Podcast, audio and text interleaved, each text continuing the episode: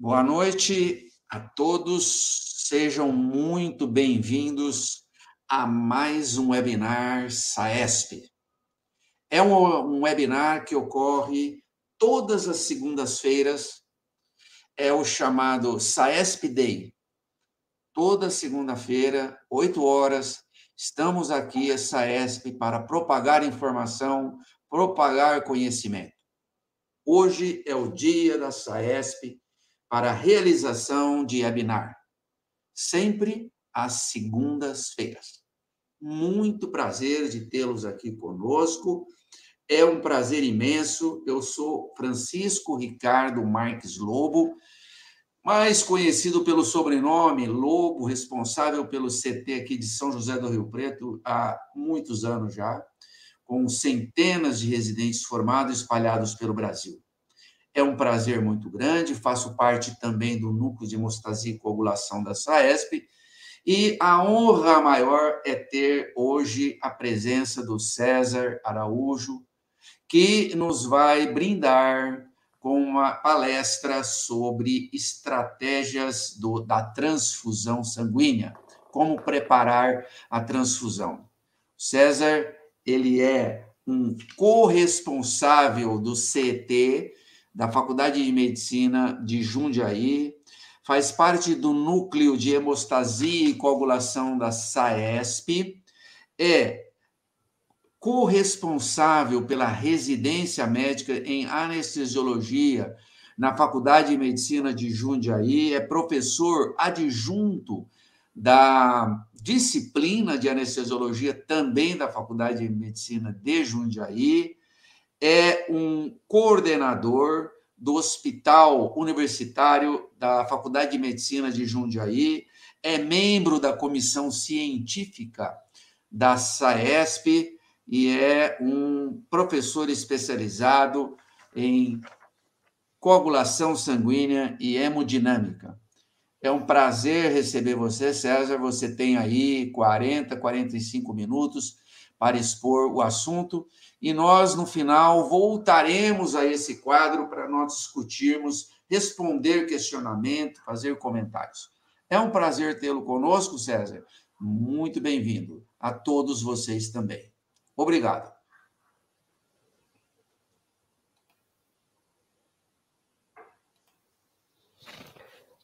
Obrigado, Lobo, pelo convite, pela apresentação. Então, antes de começar, queria fazer aquelas perguntas básicas que se seguem em qualquer apresentação online.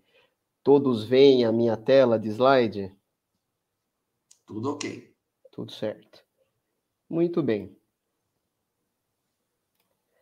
Bom, uh, quando se trata então de estratégia para nos prepararmos para sangramento, uh, evidentemente esse é um tema complexo e a reação, né, o primeiro reflexo de todos nós é termos exatamente essa reação quando se trata de coagulação.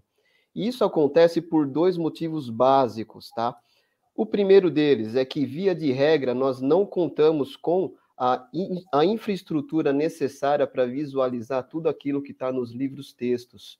Então, não raro não temos todos os dispositivos, né, toda a estrutura laboratorial necessária para estudar a coagulação.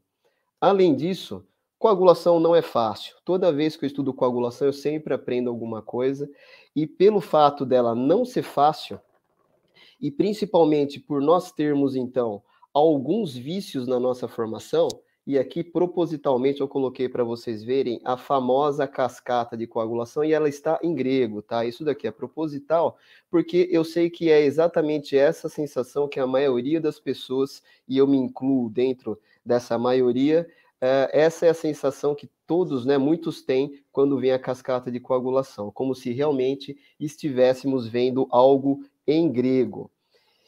E não é à toa, né, que César, infelizmente, pois não. Ó, é, na tela, perdão, para mim não tem aparecido nada. Ué. Sei se o Ale, então, aí precisamos da, da nossa produção aí para ver qual que é Mas, é o. Na o minha problema. tela não tem aparecido nada, tá branco. Doutor Lobo, não está aparecendo os slides para você? Não. Não? E aí aqui, na tela dele, está tá aparecendo? Tá Se tiver, tudo bem. Aqui está passando. Então, tudo bem. Tudo bem, continuamos ah, então. O Felipe Tirso falou que está sem slide. Tudo bem, então. Deixa eu ver. Vou remover e adicionar de novo. Vamos ver se vai agora. Doutor César, é, agora para mim não está aparecendo. É, Tenta descompartilhar e compartilhar de novo, por favor, a Vou tela.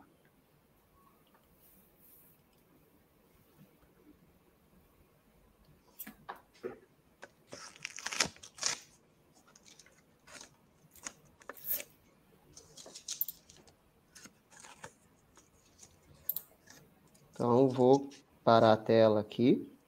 Isso. Compartilhar de novo, hein?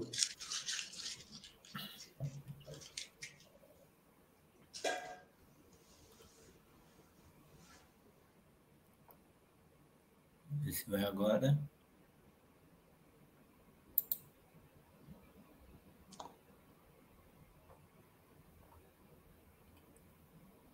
Ok. Agora tá aparecendo? Opa! Apareceu? Beleza, então. Ok. Então, aqui, esse é o cenário para onde a cascata de coagulação uh, nos levou durante tanto tempo. Então, continuando falando mal da cascata de coagulação, muito disso acontece pelo fato de que, quando se estuda essa cascata, primeiro, a gente não tem plaqueta. Segundo ponto que a gente tem que lembrar é que também não tem hemácia envolvida nessa, nessa mesma cascata de coagulação. E por último, ela não consegue explicar de modo satisfatório alguns fatos, como por exemplo, por que, que a deficiência de fator 8, característica da hemofilia A, pode ser tratada com a administração de fator 7.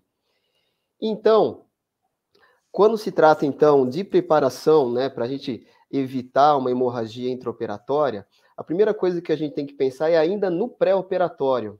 Então, via de regra, os exames que nós temos à disposição para avaliar a coagulação são muito pobres. Então, o principal deles, né, que nós usamos no dia a dia, infelizmente, é o coagulograma. E, infelizmente, o coagulograma não foi desenvolvido para, a, a, a, para ser utilizado para o que ele é usado hoje. Tá? Pelo mesmo motivo ele é, e a explicação disso é que pelo mesmo mesma explicação da cascata de coagulação, esses testes então eles são realizados utilizando somente o plasma, também não tem plaqueta, também não tem hemácia e também não avalia as interações do fibrinogênio. E isso fica evidente quando a gente constata que mesmo quando você encontra um coagulograma alterado, somente 34,5% desses coagulogramas acabam voltando à normalidade depois da transfusão de plasma fresco congelado. Além disso, existe uma grande variabilidade de cada kit laboratorial para avaliar o coagulograma. Então, isso faz com que o coagulograma forneça respostas muito simples para problemas extremamente complexos. E isso fica evidente, por exemplo, quando se trata da avaliação do INR versus o risco de sangramento. Então, é muito natural, né? Nós temos esse conceito arraigado que, via de regra, INR alargado significa um maior risco de sangramento. Só que, infelizmente, isso não se aplica a todos os contextos. Isso fica ainda mais nítido quando se trata, por exemplo, dos hepatopatas, onde, embora eles tenham INR extremamente alargados, Via de regra, né, uma das complicações mais temidas no pós-operatório de transplante hepático acaba sendo a trombose de veia porta. Então, diferentemente do que muita gente acreditava, os pacientes que são os hepatopatas que têm o NR alargado, eles não são naturalmente anticoagulados. Então, isso mostra, né, o hepatopata mostrou, escancarou para todos nós como a coagulação é complexa. E mostra o seguinte, que é muito difícil avaliar qual estágio, de que lado é que essa balança da coagulação está pendendo. Por quê? Existem fatores na nossa coagulação que promovem o sangramento e existem outros fatores que promovem a coagulação. O fato é que pacientes complexos como os, como os hepatopatas, é impossível saber com um simples coagulograma de que lado que ele está se ele está pendendo mais para o lado do sangramento ou se ele está pendendo mais para o lado da coagulação. Portanto, isso mostra que, infelizmente, nós não temos à disposição exames suficientemente claros e eficazes para avaliar a, a, nossa coagulação pré-operatoriamente. Portanto, a avaliação do risco de sangramento fica bastante prejudicada. Um exame que serve, né, que tem mais serventia e que no, no pré-operatório ele pode ser utilizado seria a dosagem de fibrinogênio, sempre que há tempo hábil. Infelizmente, a dosagem de fibrinogênio no intraoperatório, muitas vezes, né, na maioria dos casos, ela é impossível de ser feita pelo tempo que demora para ficar pronto, mas no pré-operatório é uma informação bastante válida. Então, para falar então sobre coagulação, vou fazer aqui um breve, né, um sobre a classificação da hemostasia. Então, lembrando que nós dividimos a hemostasia em três partes. A hemostasia primária, que nada mais é do que a função plaquetária, mais a sua associação com o fibrinogênio. A hemostasia secundária, que consiste numa série de reações que tem por finalidade tornar esse coágulo mais firme. E, por último, a hemostasia terciária, que é, que é representada, então, pela fibrinólise, que tem a função de reconstituir fluxo por áreas que foram trombosadas para conter sangramento.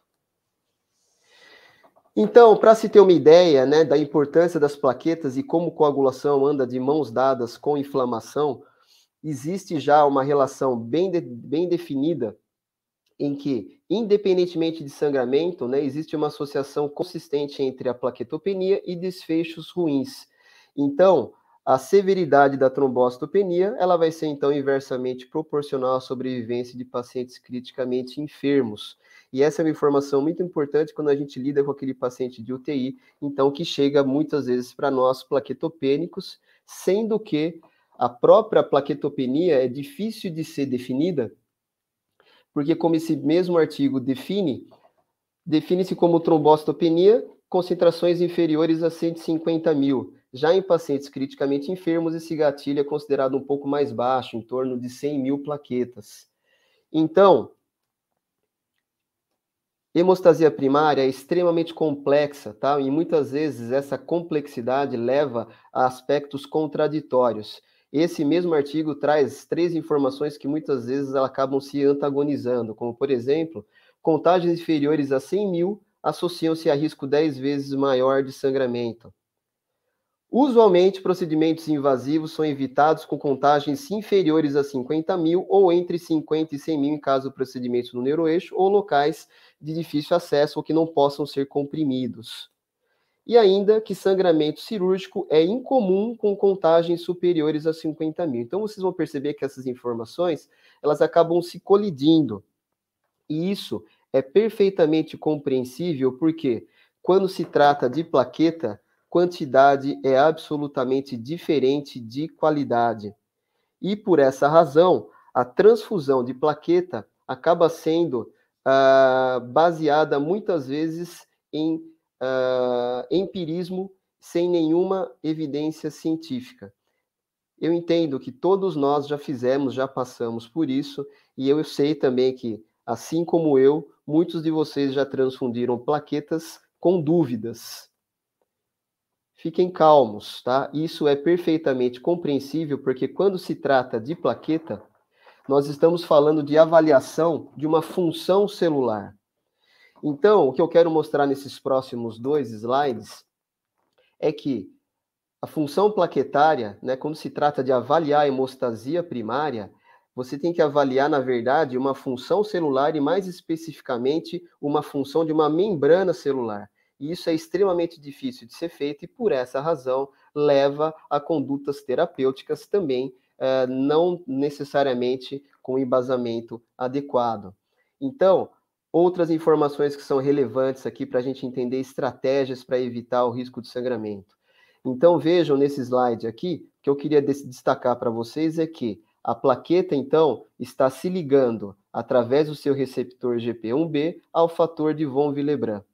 Essa ligação libera uma série de grânulos, uma série de substâncias, como por exemplo ADP e serotonina, que vão ser responsáveis pela agregação plaquetária. Além disso, quando ocorre essa ligação, você transforma então o receptor GP1B, você faz com que surjam receptores GP2B3A, e aqui é o ponto mais relevante. São nesses receptores que ocorre a ligação do fibrinogênio.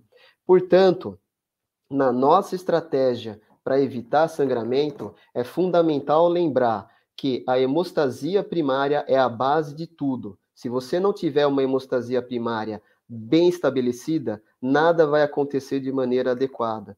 Então, o que fica evidente aqui é que tanto a avaliação de plaqueta como de fibrinogênio são fundamentais porque é nesse momento que se forma um tampão sanguíneo que ainda é frágil e que vai ter que passar por uma série de reações químicas para torná-lo mais consistente através da formação da rede de fibrina. Então, isso que eu queria destacar para vocês: a importância e a relevância da plaqueta e da concentração de fibrinogênio. E isso tem que estar tá aí na nossa cabeça para pensar em terapêutica, em, sobre, por exemplo, qual hemoderivado eu devo transfundir primeiro.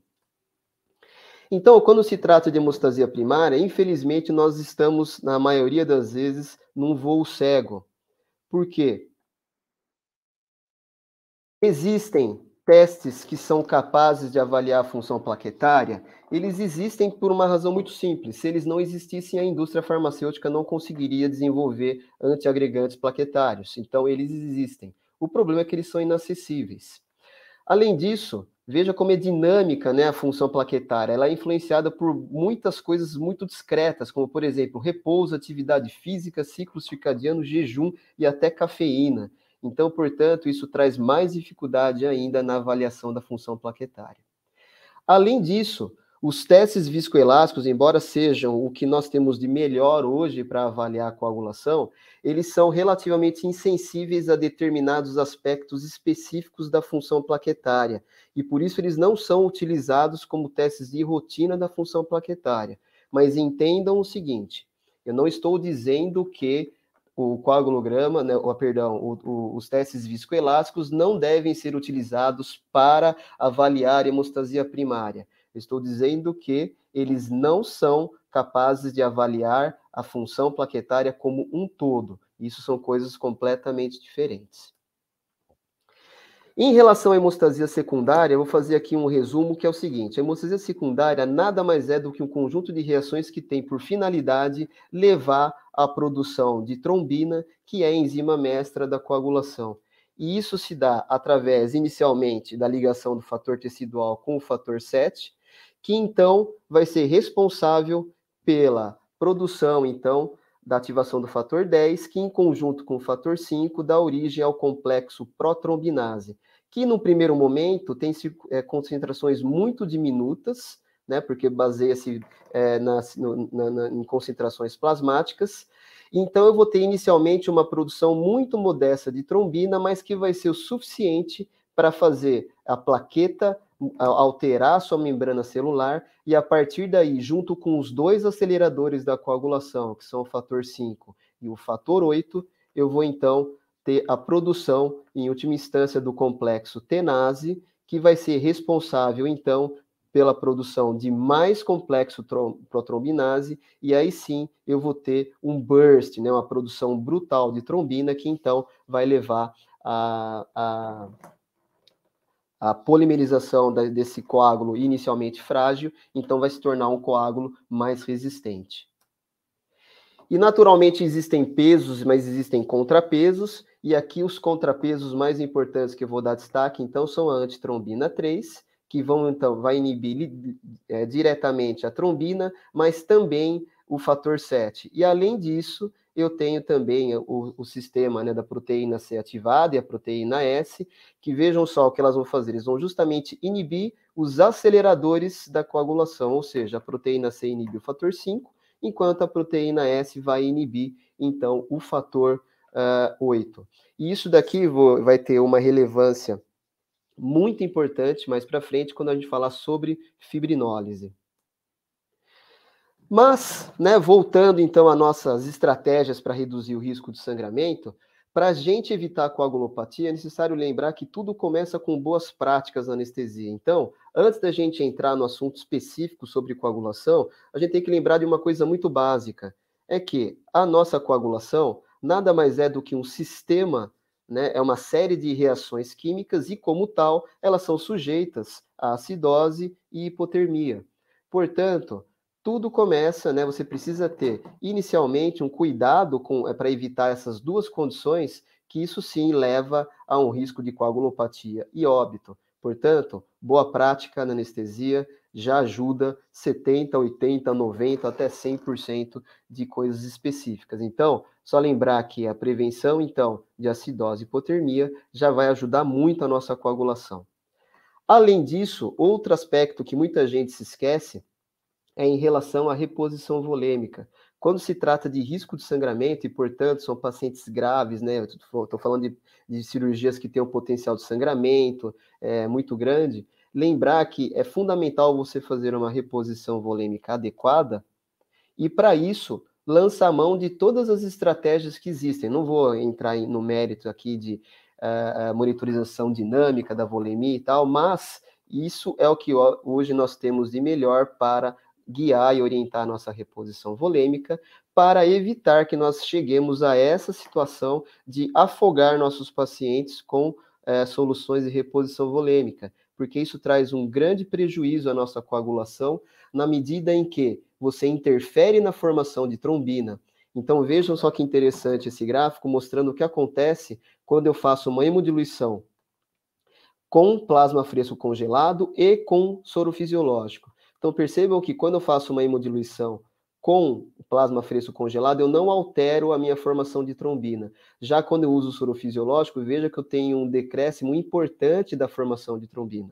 Então, Muita atenção na reposição volêmica para evitar esse tipo de sobrecarga, porque isso prejudica, isso leva a uma coagulopatia dilucional, que ela prejudica não só pela formação de trombina. Vocês estão vendo aqui como é uma foto, né, uma micrografia eletrônica de uma rede normal de fibrinogênio e aqui do paciente hemodiluído. Veja como você tem uma trama de fibrinogênio muito mais frágil no paciente hemodiluído. Então é necessário muita atenção quando se trata de reposição volêmica.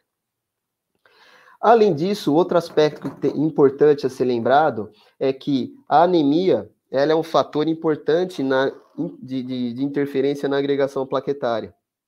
Isso acontece porque, via de regra, as hemácias acabam repelindo as plaquetas para o endotélio, e isso faz com que a agregação plaquetária seja mais eficiente. Portanto, muitas situações, a anemia ela vai acabar prejudicando essa agregação plaquetária. Então, é natural que a gente tenha o seguinte raciocínio: vou evitar transfundir agora porque o paciente está sangrando. Então, se eu transfundir agora, ele vai perder esse concentrado de hemácias que eu levar, que eu, que eu transfundi, que eu, que eu é, passar para esse paciente. Acontece que, se eu mantiver esse paciente anêmico, eu também pioro o sangramento. Por isso que é importante sempre considerar a utilização precoce de hemoderivados. E aqui não me entendam mal, eu não estou dizendo que você tem que transfundir esses pacientes de maneira liberal. Eu estou dizendo que a transfusão tem que ser precoce sempre que ela tiver indicação e não ficar postergando para que você aumente o risco de sangramento. E para isso, é fundamental que você lance mão, por exemplo, da monitorização microhemodinâmica e a partir daí uh, você tenha um critério mais lógico de uh, transfusão. Então, é natural que quando se trata de gatilho transfusional, por exemplo, é natural que você sempre fique em dúvida com aquela situação daquele paciente que tem um HB entre 8, 7,5, se eu devo transfundir ou não. Então, lembre-se sempre de recorrer a variáveis microhemodinâmicas, como, por exemplo, a saturação venosa central, que vai mostrar como está sendo feito o aproveitamento do oxigênio, como que está sendo feita a extração de oxigênio. Portanto, é importante que esses pacientes tenham uma monitorização mais invasiva para que você tenha informações, inclusive de gasometria venosa central, para que isso oriente uma transfusão no momento adequado, porque isso também vai refletir sobre a sua coagulação. É impossível falar sobre estratégia né, para evitar o risco de sangramento, é impossível não lembrar daquela famosa máxima da seleção canarinho. Então, é impossível não nos lembrarmos que os amarelinhos, né? Então, plasma fresco congelado, concentrado de plaqueta e o crio precipitado são sempre estratégias válidas e que devem nos acompanhar na prevenção de coagulopatia. Eu não vou entrar no mérito dos concentrados de plaquetas, porque, como eu já disse nos slides anteriores, é difícil, inclusive, você avaliar a função plaquetária. E também eu já abordei que muitas vezes a transfusão de plaqueta acaba se baseando muito mais num bom senso né, do que num consenso, vamos dizer assim. Em relação ao plasma fresco congelado, então, ele é indicado, vai, é, ele vai ser indicado para repor então os fatores da coagulação, reverter rapidamente uh, o efeito dos cumarínicos é utilizado também em transfusões maciças em casos de deficiência de antitrombina 3, tratamento de imunodeficiências e tratamento de púrpura trombocitopênica trombótica. Já o crio precipitado, né, ele é uma fonte é, muito rica de fibrinogênio, fator 8, fator de von Willebrand e fator 13, tá? Então, só para lembrar, é, o fator 8 é um acelerador e o fator 13 é o que faz, vamos dizer assim, o arremate da coagulação. Naturalmente, então, ele vai ser indicado sempre que houver uma diminuição das concentrações de fibrinogênio, na doença de von Willebrand, quando tiver hemofilia A, pelo fato dele ser rico em fator 8, e deficiência de fator 13. No entanto, é importante lembrar que esses hemoderivados, embora eles sejam tenham suas indicações, ele tem uma série de desvantagens. A primeira coisa que a gente tem que lembrar é que o, o, esses hemoderivados devem ser interpretados como se fosse um transplante de órgão, tá? Por quê? Se você parar para pensar, um transplante nada mais é do que um conjunto de é um órgão com várias células, né, estranhas ao seu organismo. Então, lembrem-se que o sangue nada mais é do que um órgão fluido. Portanto, a indicação de hemoderivado, ela tem que ser muito consciente, porque a partir do momento que você joga na circulação do paciente uma série de células estranhas, é natural que ocorra também, uh, em graus variáveis, respostas inflamatórias a essa chuva de antígenos que acontece. Então, é fundamental que você tenha um conhecimento para embasar a indicação desses hemoderivados. E para isso, é necessário conhecer as principais coagulopatias que cercam o nosso cotidiano. Além disso, outra desvantagem, né, para não ficar maçante citar as duas principais, sempre existe o risco de transmissão de doenças, e além disso, existe também o risco de sobrecarga circulatória quando você transfunde um grande volume, por exemplo, de, de plasma fresco congelado. embora existam, né, hoje, as principais doenças conhecidas, elas têm uma segurança muito grande, é importante lembrar que existe uma série de vírus que ainda são desconhecidos, né, e a cada dia podem surgir vírus novos que não existem testes para detectá-los, tá? Por conta disso, pelo fato desses hemoderivados terem uma série de complicações, uma série de, de, de desvantagens, uh, foram desenvolvidas estratégias farmacológicas para tratar, então, a coagulação. E aqui, então, esse é um outro pilar importante que vem junto com outro fato fundamental, que é a monitorização da coagulação. Então, vejam que interessante o que esse trabalho aqui mostrou, o que aconteceu né, em dois momentos distintos. Né? Então, aqui em vermelho, vocês estão vendo antes do uso de monitorização uh, uh, com testes viscoelásticos, né, o que a gente chama aqui de, de, tratamento da coagulação de point of care, né, ou seja, você transfunde um imunoderivado é, é, é necessário para aquela situação, para atender uma deficiência de determinado fator específico. Então, veja o que aconteceu quando comparou uh, antes desses testes e depois, então, dos testes viscoelásticos. Olha como mudou o perfil de transfusão. Veja como aumentou, por exemplo, a transfusão de concentrado aqui de fibrinogênio em relação a, a, a 2004, por exemplo, que foi o um momento em que não tinha essa monitorização. Da mesma maneira, olha como aumentou também a administração de complexo protrombínico, tá? De maneira semelhante, aqui que eu queria trazer um destaque importante, veja como houve uma redução significativa, tá? Isso aqui em cirurgia cardíaca, na transfusão de plasma fresco congelado. Da mesma maneira, veja como aumentou a transfusão de plaqueta. Então, isso mostra que o teste viscoelástico detectou que esse tipo de paciente tem um prejuízo muito maior na hemostasia primária do que na hemostasia secundária. Então, isso mostra que era muito mais frequente uma disfunção plaquetária do que uma disfunção de fator. Portanto, vejam que, como mudou o perfil de transfusão.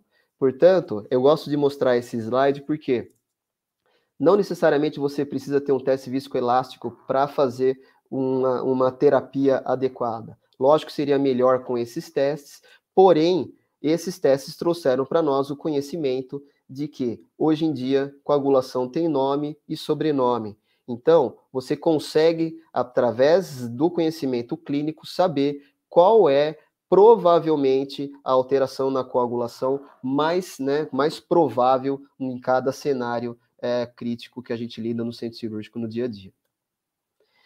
Então, para vocês terem uma ideia aqui, uma das estratégias, né, e aqui eu já destaco que eu não tenho absolutamente nenhum conflito de interesse, sequer sou speaker de ninguém, tá? Uh, isso aqui mostra né, como essas estratégias farmacológicas elas têm uma série de vantagens em relação à estratégia usual que a gente usa de, de transfusão de hemoderivado. Então, isso vai desde o fato de ter uma inativação viral mais eficaz, pelo fato também de você ter uma, armazen uma, ter uma, uma armazenagem mais fácil de ser feita e uma duração maior, e além disso, você contar com uma uma concentração de fatores da coagulação mais uniformes, mais constantes e mais previsíveis, tá? É... Assim como fica evidente quando a gente entende o modelo celular da coagulação que a transfusão, por a administração de um complexo protrombínico, ele vai otimizar a coagulação porque ele atua em várias, em várias frentes, né? Considerando que você tem os fatores 2, 7, 9 e 10, vocês vão perceber que você vai ter um aumento da trombina, um aumento do complexo é, tenase e aumento de complexo protrombinase. Então, tudo isso é importante mostrar que, como a administração de quatro fatores da coagulação vão otimizar em muito a produção de trombina e, portanto, a hemostasia secundária. Entretanto, o ideal é que a utilização desses medicamentos seja orientado por técnicas né, que a gente chama de point of care. Então, falando especificamente sobre complexo protrombínico, o que vai orientar essa reposição, né, a, utilização dessa estratégia farmacológica, vai ser a, a avaliação tanto do Extem quanto do Intem. Então, a, a grande dificuldade que nós esbarramos na consolidação dessas medicações são basicamente duas. O primeiro é que a primeira delas é que a gente tem, teria muito mais segurança se todos tivéssemos um teste viscoelástico. E todos nós sabemos que, infelizmente, essa não é a realidade da esmagadora maioria dos hospitais por aí. Então, você utilizar uma terapia farmacológica sem a devida orientação é, ainda torna isso um pouco mais complicado, sobretudo quando consideramos o custo dessas medicações, tá? Uh, infelizmente, aqui no Brasil, a gente vive uma realidade, por exemplo, diferente da Europa, onde os hemoderivados são mais caros do que as apresentações, do que essas medicações. Para se ter uma ideia, né, logicamente isso varia muito de preço, mas, uh, via de regra, esse tipo de medicação pode ser até seis a oito vezes mais caro do que um hemoderivado. Então, a falta do, do teste viscoelástico e o custo muitas vezes acaba desestimulando o uso de medicações que trariam sim enormes vantagens em relação à transfusão de hemoderivados. Mas infelizmente essa não é a nossa realidade. Mas da mesma maneira que isso ainda não é a nossa realidade, não é na realidade da maioria da, dos anestesistas aqui no Brasil, a gente tem que considerar que há muito tempo atrás oxímetro de pulso e capnógrafo também não eram realidades, né? E hoje é muito difícil encontrar uma sala de cirurgia que não tenha isso, tanto é que hoje é enquadrado como monitorização básica. Provavelmente um dia esse tipo de monitorização, assim como o oxímetro de pulso e o capnógrafo, também vai compor, vai, vai, vai ser chamado de monitorização básica. Da mesma maneira, né, é importante mostrar, né, o intuito desse slide aqui é mostrar a importância do fibrinogênio quando se trata então de coagulação. A maior parte então da nossa, dos nossos fatores aqui são fibrinogênio. E, portanto, também é interessante o uso de concentrado de fibrinogênio, porque também ele vai auxiliar muito a coagulação. Lembrando mais uma vez, hemostasia primária começa com plaqueta e fibrinogênio, tá? Uh, como alternativa, o que nós temos, né, que a maioria das pessoas usam, então acaba sendo o crio precipitado quando se trata de reposição de fibrinogênio, é indicação, e não o plasma fresco congelado, que comparativamente a eles tem muito menos fibrinogênio, tá? Importante lembrar que o crio precipitado, pela maneira como ele é preparado, não tem a mesma segurança de inativação viral como outros uh, hemoderivados, tá? E para concluir, então, entrar aqui na fibrinólise, né, que é outro aspecto importante como estratégia para evitar risco de sangramento. Então, só para refrescar aqui a memória, isso aqui é uma figura esquemática que mostra como ocorre a fibrinólise, né? Lembrando que o propósito da fibrinólise é restabelecer o fluxo sanguíneo, porque senão, se essa trombose não fosse desfeita, naturalmente a gente passaria de um processo de sangramento para um processo de isquemia, tá? E isso seria tão deletério quanto. Então, Via de regra, o, o, a plasmina, então, que vai fazer a lise, então, da fibrina, ela vai ser, então, formada através do ativador é, é, tecidual de plasminogênio, que vai ser produzido, então, pelo endotélio sadio. Como mecanismo contrarregulatório, nós temos os inibidores dos ativadores de plasminogênio. E além disso, nós temos também as alfa-2 antiplasminas, que têm o propósito de evitar que a plasmina circule livremente pela circulação e comece a fazer fibrinólise em territórios indesejados. Então, uh, o aspecto mais importante que eu queria destacar, que é fundamental no entendimento dessa estratégia para evitar o risco de sangramento, seria então lembrarmos então uh, da trombomodulina, né, do sistema trombina-trombomodulina. Então, esse sistema funciona da seguinte maneira: a trombina nada mais é do que um agente duplo, porque embora ela seja fundamental para promover então a formação de um coágulo firme, da mesma maneira, quando ela é produzida em grande quantidade, ela se liga ao receptor de trombomodulina, e esse receptor de trombomodulina então vai fazer com que sejam produzidas então a proteína C e a proteína S, que, como eu mostrei no slide anterior, vai acabar promovendo a inativação dos fatores 5 e fator 8. Ou seja, a trombina é responsável não só pela formação do coágulo resistente, mas também pelo mecanismo de feedback. Né? Isso é naturalmente compreensível. Né? Então, quando ela ocupa um receptor de trombomodulina no endotélio é, é, sadio, é isso que acontece. Entretanto, existem situações patológicas, como por exemplo a coagulopatia aguda do trauma, onde você tem um aumento brutal de trombomodulina solúvel, além de heparan sulfato, e isso vai levar a uma ativação muito grande de proteína C e proteína S, numa situação onde você precisa ter uma coagulação mais eficiente. Né? Então, isso acontece por conta principalmente de um processo isquêmico, de uma reação inflamatória, que acaba lesando a trombomodulina. Então a gente cai aqui na situação então da coagulopatia aguda do trauma, onde nós levaremos então a, uma, um, a um estado de hiperfibrinólise. E é por essa razão que o clássico estudo CRASH 2 mostrou que a utilização então de ácido ácido tranexâmico até 3 horas após o trauma está associada à redução de mortalidade e redução de sangramento, tá? justamente porque ele bloqueia esse processo de hiperfibrinólise desencadeado por essa trombomodulina solúvel. Da mesma maneira, isso também acabou extrapolando para outros cenários, sobretudo em obstetrícia. Né? Esse aqui foi um estudo feito também que mostrou que uh, o risco de sangramento diminui muito quando se utiliza o ácido tranexâmico, pelo fato das gestantes precisarem de concentrações de fibrinogênio mais altas. Portanto, a utilização de um antifibrinolítico numa hemorragia obstétrica faz com que diminua o risco dessa desfibrinogenemia, tá?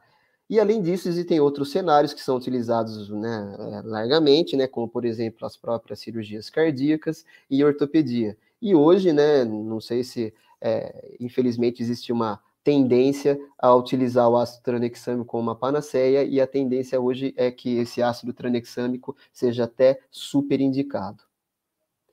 Então, para concluir, gente, eu gosto sempre de mostrar esse exemplo que meu pai sempre me contava, que era o seguinte.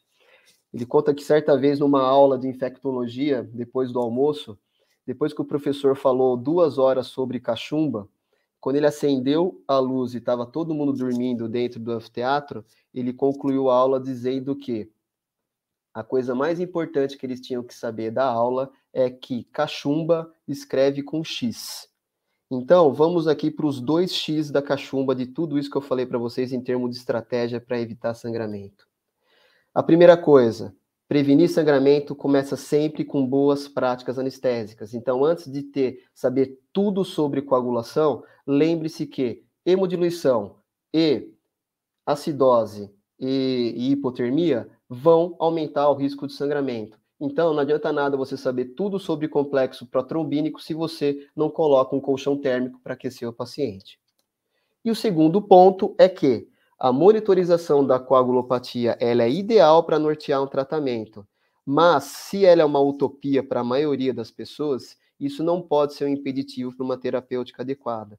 Então, o que eu quero dizer é que, embora você muitas vezes não tenha monitorização adequada para estabelecer uma estratégia vencedora para reduzir o risco de sangramento, é importante lembrar que o conhecimento científico que esses testes viscoelásticos trouxeram sobre sobre a coagulação devem ser sempre bem sedimentados para que você trate, então, a coagulopatia num contexto específico de maneira não tão empírica, mas de maneira um pouco mais direcionada, sabendo que hemostasia primária é fundamental e que muitas vezes é muito mais importante você dar fibrinogênio e plaqueta do que dar plasma fresco congelado, a depender do tipo de cenário. E para isso, a única maneira de você é, descobrir isso, infelizmente, né, ou felizmente, é estudando a fundo as coagulopatias mais frequentes em cada situação.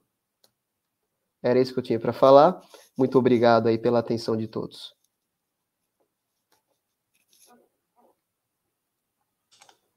Ok. Eu agradeço a exposição do César, agradecemos a SAESP, agradece a sua disponibilidade em nos atender, falar magnificamente sobre os mecanismos que a gente pode utilizar para, para evitar a transfusão sanguínea. Nós estamos à disposição de perguntas que possam ser feitas, comentários, que a gente pode fazer também comentários e respostas caso haja dúvidas. Antes que apareça algum comentário, eu gostaria de aproveitar os minutos que a gente tem à disposição para fazer alguns comentários que está relacionado muito ao trabalho que a gente faz aqui em São José do Rio Preto, no Hospital de Base, que é um hospital de grande porte, onde há cirurgias de grande porte, há cirurgias de trauma, sangramentos, pacientes de mais diversas eh, doenças, principalmente doenças relacionadas à hemorragia e mesmo de trombose. É, sem sombra de dúvida, nós ainda vivemos, infelizmente, no nosso país, situações, a maioria dos hospitais tratam, ou tratam não, eles estabelecem uma conexão com a hemostasia sanguínea do paciente, observando a coagulopatia, através do coagulograma. Mas não há outra saída. O César colocou muito bem, coagulograma é da década de 30, 40, e eles foram criados pela indústria farmacêutica para atender um nicho específico. Na verdade, é, pela complexidade do sistema hemostático sanguíneo, a, o point of care, né, que vamos considerar a Rotem como a máquina, um aparelho comercialmente disponível, ele é o ideal para a maioria das situações, mas não para hemostasia primária.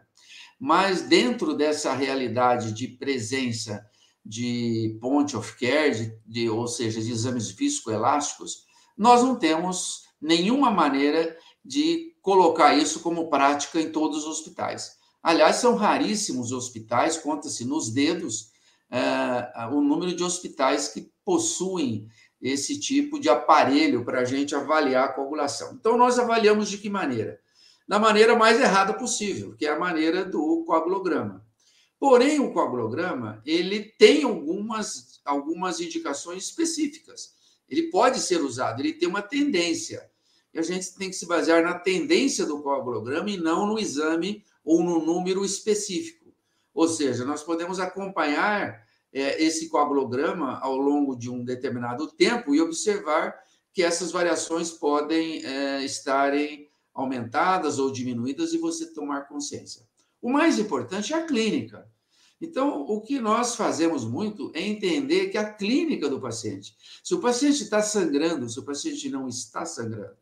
Então, quando se fala a, trans, a, a transfusão de plaquetas, nós aqui no, no, no hospital de base, eh, no nosso centro cirúrgico, hoje praticamente a transfusão de plaquetas só é restrita ao paciente da, cardio, eh, da cardiologia submetido a cirurgias onde há envolvimento da circulação extracorpórea, onde após a saída do SEC, algumas situações, não todas, pode precisar de plaquetas.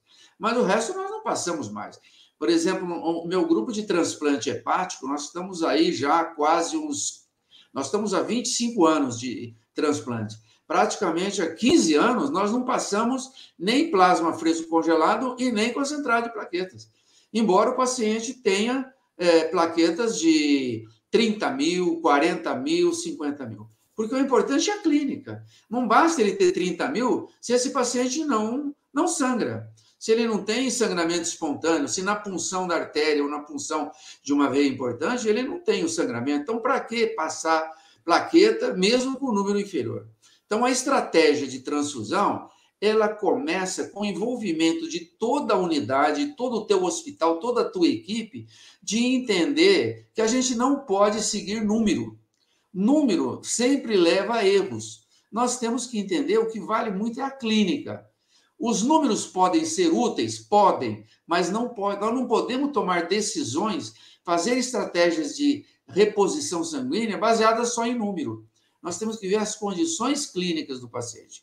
Daí a, a utilização de hemoderivados, como o, o, o, César colocou, principalmente o ácido tranexâmico para impedir a fibrinólise, já que a fibrinólise é um dos principais mecanismos de sangramento intraoperatório, é muito importante a prevenção. Então, se o CRASH 1, o CRASH 2, o CRASH 3 mostrou que você pode utilizar pré-operatoriamente ou preventivamente ao sangramento, nós devemos utilizar. E isso tem respaldo pela literatura, mas um respaldo muito importante. E esse respaldo importante de estudos repetindo o CRASH, mostrando que é válido a utilização de ácido tranexâmico para impedir uma fibrinólise. Da mesma forma que a utilização de complexo protrombínico vai substituir o plasma fresco congelado, como a utilização de hemocompletan vai substituir o crio precipitado, já que ele, o crio, tem condições de, pela falta de inativação viral, de transmitir algumas doenças. Então, toda a estratégia de evitar o, sangramento, evitar a transfusão, ela envolve o hospital, ela envolve o banco de sangue, ela envolve o hemocentro, que vai te dar o diagnóstico, é, caso o banco de sangue dê a clínica dê o diagnóstico, imediatamente você tem que ter à disposição pela farmácia os produtos, e aí envolve o hospital, o direcionamento, o gerenciamento do hospital de fornecer ao anestesiologista essas substâncias, que não são baratas, mas é muito mais barato do que você fazer transfusão, transfusão, transfusão, aumentar a mobilidade, permanência do hospital dentro do hospital, gasto com antibiótico e permanência no hospital, você sabe que está envolvido outras circunstâncias que gasta muito. Então, essas estratégias todas levam a uma, uma categoria diferente do teu grupo, do grupo que você trabalha, se você entender que não é sequenciar através de, de coagulograma, através de point of care, mas é muito da clínica e da observação em cima do paciente e a utilização de produtos hoje disponíveis que a gente pode evitar o sangramento, como foi muito bem colocado pelo César. Parabéns, César, pela sua exposição. Esse é um comentário que eu fiz em cima de tudo que você falou e mais uma vez nós estamos aqui à disposição de que se tiver alguém interessado em, em discutir, a gente está à disposição de vocês. Muito obrigado. É, Lobo, aproveitando aí então, só uma uma coisa que é interessante a gente discutir, né, é a respeito de custos, né? E infelizmente a maior dificuldade que existe é mostrar para o gestor que infelizmente o ele acaba fazendo uma conta burra, né? De que ele vê só a planilha ali, ele vê quanto custa, né? O, o, o Beriplex, o Hemocompletan, e ele não consegue ver o que acontece na outra ponta, né? Ele não consegue ver o aumento de tempo de internação, ele não consegue ver o aumento de infecção, ele não consegue ver todas essas variáveis aí que infelizmente não aparecem na planilha dele, por isso que fica difícil convencer muitas vezes a usar. Mas eu tenho fé que um dia a gente vai chegar no padrão europeu aí e que vai ter um acesso mais racional a esse tipo de, de estratégia. Ok.